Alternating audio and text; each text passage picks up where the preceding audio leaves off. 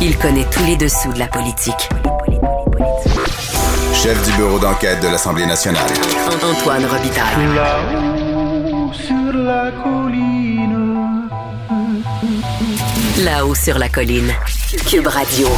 Bon mardi à tous. Aujourd'hui à l'émission, notre chroniqueur historien Dave Noël nous parle de la mort de Gabriel Hudon, un felkiste fondateur de l'organisation terroriste. Il aborde ensuite l'épineux débat de la quasi-absence d'historiens nationalistes à l'Université de Montréal, débat déclenché par Mario Dumont. Il se penche enfin sur les restes de cette palissade de Beaucourt prétendument du 17e siècle qui sera exposée au Musée de la Civilisation, mais dont plusieurs doutent ce serait plutôt un drain du 19e siècle. Mais d'abord, mais d'abord, c'est l'heure de notre rencontre quotidienne avec nul autre que Riminado. Réminado, Tout a été mauvais. Ça a été un spectacle désolant. C'était triste de voir ça. Antoine Robitaille. On sait bien, vous voulez faire du nationalisme. Mais non, on veut justement contrebalancer cette délocalisation-là politique. La rencontre. Un jour, on fera notre débat. Oui, oui, bien sûr. Métal sur métal. C'est le moment de vérité. La rencontre. Nado Robitaille. Mais bonjour, Riminado, Bonjour, Antoine. chef de bureau parlementaire à l'Assemblée nationale pour le journal et le journal. Parlons du plan du B. Oui, un plan. C'est fini, les rapports. Ça. Enfin, il va y avoir autre chose. Ben, euh, écoute, on va commencer par ça. Ça m'a vraiment fait sourire, OK? Oui. Monsieur Dubé commence, présente son plan costaud, là, euh, plein d'am- d'ambition, il n'y a pas de doute. Moi, je trouve qu'il il manque, à certains éléments, là, il manque de précision sur les façons d'atteindre les objectifs, comment on arrive à ça. Bon, euh, on y reviendra. Mais ce qui m'a fait rire, c'est qu'il commence pratiquement en disant, comme tu l'as souligné, c'est fini les rapports, il faut passer à l'action. Et quelques minutes plus tard, quand il parle des euh, étapes euh, à enclencher, il parle d'un plan de décentralisation. Et là, il dit J'ai confié un mandat à Dominique Savoie pour présenter un plan de décentralisation. Oh non! Pour qu'il y ait une meilleure organisation de- du travail. Et là, il dit J'ai hâte de lire son rapport. Oh non! Je Alors. pense qu'il y a une chanson de Def Leppard qui s'impose. Ouais.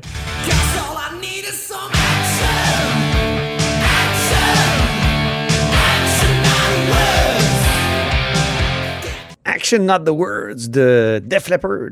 C'était sur l'album Pyromania. Oui, 1983, je pense. Ou 4. Mais en tout cas, Magnifique. oui, Euh, magnifique, oui. Et on va écouter justement Christian Dubé, c'est lui-même, qu'est-ce qu'il disait euh, au début de son allocution euh, lors- lorsqu'il a présenté son plan? Et ça, pour moi, c'est important d'aujourd'hui que les Québécois sentent que c'est fini les rapports. Il faut passer à l'action.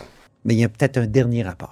Ben, c'est ça, parce que là, lui-même en demande un à Dominique Savoie, qui devrait rentrer dans les prochains mois. Écoute, c'est normal qu'il y ait des sceptiques, parce qu'il y a eu de nombreuses tentatives de réforme du réseau oui. de la santé dans le passé. Et là, ben, comme je te disais, il y a des, des bons objectifs, mais parfois, on ne sait pas exactement comment on y arrive. Un des éléments les plus importants, c'est le guichet année unique, dis-je bien, d'accès à la première ligne. Et là, euh, ben, ça prend une dose de confiance. Lui, ce qu'il dit, M. Dubé, c'est qu'on prend le modèle euh, de Rimouski, là, du Bas-Saint-Laurent, et Ouais. qu'on l'applique partout au Québec. Mais est-ce que vraiment c'est possible, tu sais, est-ce que vraiment ça va fonctionner? Est-ce que par- est-ce qu'à Montréal, c'est aussi facile que ça de- de- Ouais. de- d'appliquer la, recette? Bon. Alors, on peut avoir un peu des doutes, mais euh, chose certaine, M. Dubé a quand même, on sent qu'il y a, a quand même euh, l'adhésion de beaucoup de gens dans le réseau de la santé. Il y avait énormément Oui. de personnes là-bas à la conférence de presse à Montréal et la plupart, on dirait qu'ils ont envie d'y croire. Ils ont envie de, de- de suivre la, le chemin là, dressé par euh, M. Dubé. Alors, euh, vraiment, là, quelque chose à surveiller euh, au cours des prochaines semaines. Est-ce qu'on aura des fois un petit peu plus de, de détails sur la façon d'atteindre les objectifs? Moi, je le souhaite, mais c'est clair que ça devient comme... Oui, un- parce qu'il n'y avait pas de budget, disent les, les oppositions Ouais. précis. On sait qu'il y a quand même une tonne de fric qui a été annoncée dans le budget. Mais euh, c'est pas précis, c'est pas ventilé, là, Non. euh, cette affaire-là. là. Puis euh, il n'y a, y pas encore le tableau de bord. Il a promis un tableau de bord, mais il- si je ne m'abuse, euh, on n'a pas les objectifs. Et c'est ce que reprochait Dominique Anglade lors de la période de questions Ben, à Christian Dubé. À la période des questions, Dominique Andelade, donc d'abord, a surtout aussi soulevé le fait que euh, on n'est plus sur la promesse de la CAC qui était qu'il y ait un médecin de, de famille pour chaque Québécois. On n'est plus là-dessus. Parce que là, dans le guichet d'accès, c'est pas nécessairement accès à un médecin. Des fois, ce sera un rendez-vous avec un médecin. Des fois, ce sera avec une infirmière spécialisée. Donc, quand on téléphone au, au guichet unique, là, on, on aura quelqu'un qui nous euh, enverra là, au bon endroit. Euh, et on va écouter Monsef Déragi qui... Non. D'abord, il faut mettre l'orgue, Rémi. Je suis désolé parce que c'est l'analyse sportive de la période de questions qui est entamée, mais quand même, on a besoin de l'orgue.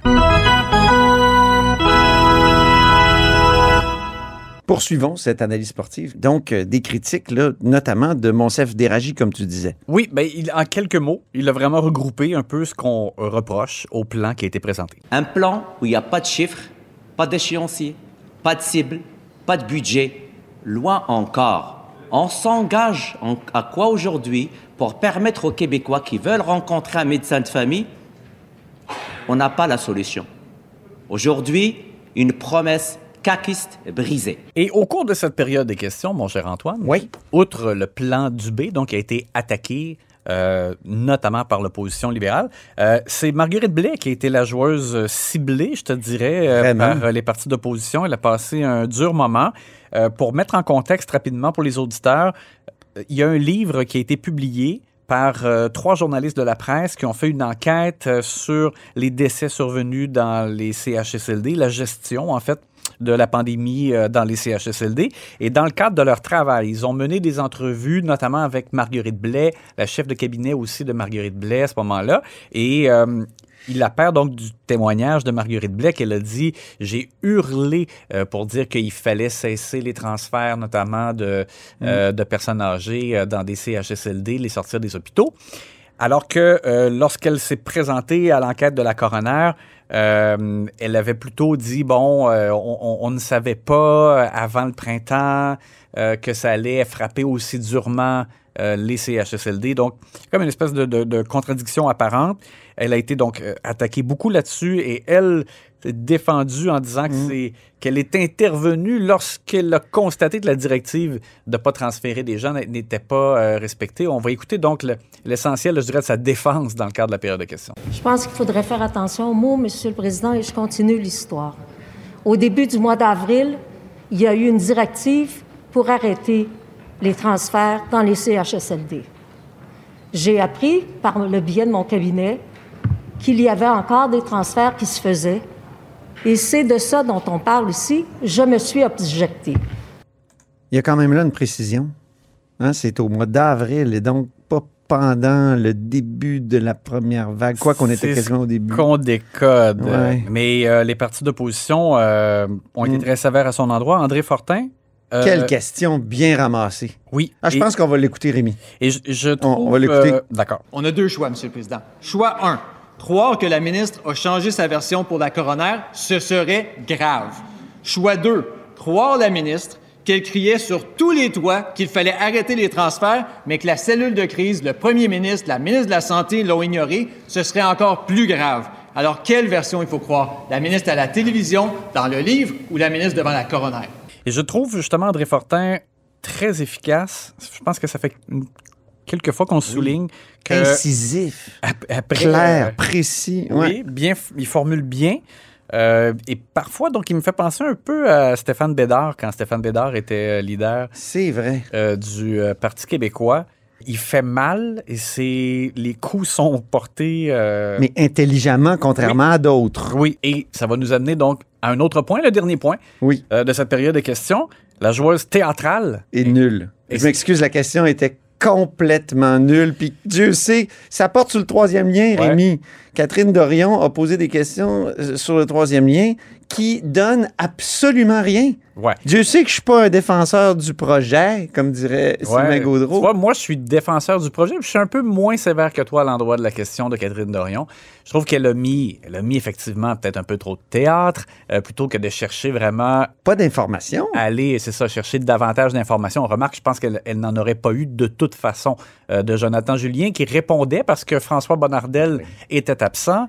Euh, Oui, ça fait partie d'une stratégie COVID de, Je- de QS. hein? Geneviève Guilbeault était absent. On en profite parce que les deux principaux ministres qui pourraient répondre à ces questions-là sont absents à cause de la COVID. Bon, Et euh, donc, on rappelle rapidement, Benoît Charette, c'est qu'il a donné, il était, euh, prenait part à une conférence de presse à Québec avec euh, Bruno Marchand, et il a parlé du troisième lien, et il a dit que le tunnel euh, qui relie Québec-Lévis, centre-ville à centre-ville, ou en tout cas centre-ville à à peu près centre-ville, euh, que ça, ça compterait l'étalement urbain.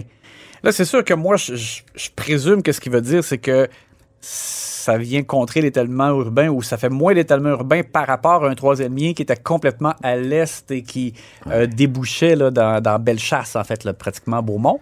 Euh, mais bon, évidemment, on peut dire euh, ben, un tunnel euh, qui rejoint les deux rives, ça, ça, ça, ça va entraîner l'étalement urbain. Donc, Catherine Dorion, elle est sautée là-dessus, mais là, elle a fait chercher à faire de l'humour en montrant que Ben, si elle, la- elle- elle s'est contentée d'insulter les gens qui pensent pas comme elle. Parce que c'est ça. Elle a dit, dans le fond, si la CAQ est rendue là, ça veut dire qu'il pourrait nous sortir plein d'autres trucs. Et là, elle y va de cette enfilade. Je vais vraiment essayer d'être poli, Monsieur le Président, mais honnêtement, euh, après ça, je, vais être poli, là, mais je sais plus quoi répondre à ça. Après nous avoir passé ça, ils vont pouvoir aussi bien nous passer que le nickel puis l'arsenic, c'est bon pour les poumons, que les coupes à blanc, c'est bon pour les caribous, qu'il n'y a pas de crise du logement, qu'il n'y a pas de racisme systémique, que la population de Saint-Agapi va être bien enragée s'il y a une rue partagée de 500 mètres quelque part dans Montcalm. Moi, je voulais juste savoir où est-ce que jusqu'où ils sont prêts à aller pour essayer de rouler le monde de la grande région de Québec dans la farine avec ce projet. encore une fois. Le président qui avait demandé à quelques reprises d'être prudente. Ben oui. Catherine Mais elle joue avec ça, là. Lui a dit bon, retirez vos propos parce qu'on peut pas euh, dire jusqu'où vous êtes prêts pour euh, rouler les, les Québécois dans la farine, etc. Alors, euh, tu sais, il y a des joueuses qui réussissent et des joueurs qui réussissent à être incisifs. On a parlé d'André Fortin. Mais en restant sur les faits, donc en apportant quelque chose au débat, je pense que c'est le cas de Marois Risky aussi, qui parfois aussi a des excès de théâtralité. Mais il y a souvent quelque chose de sous-jacent qui est, qui est intelligent, qui, qui apporte quelque chose au débat. En tout cas. Bon, alors dans ce cas-ci, euh, je pense qu'effectivement, on peut dire qu'elle a cherché surtout juste à faire un effet de, de toge. Euh, mais euh, on n'a pas fini d'entendre cette déclaration hantée Benoît Charette à, à propos de l'étalement urbain. Oui, oui, tu as raison. Ben, merci beaucoup, Rémi Nadeau. À demain.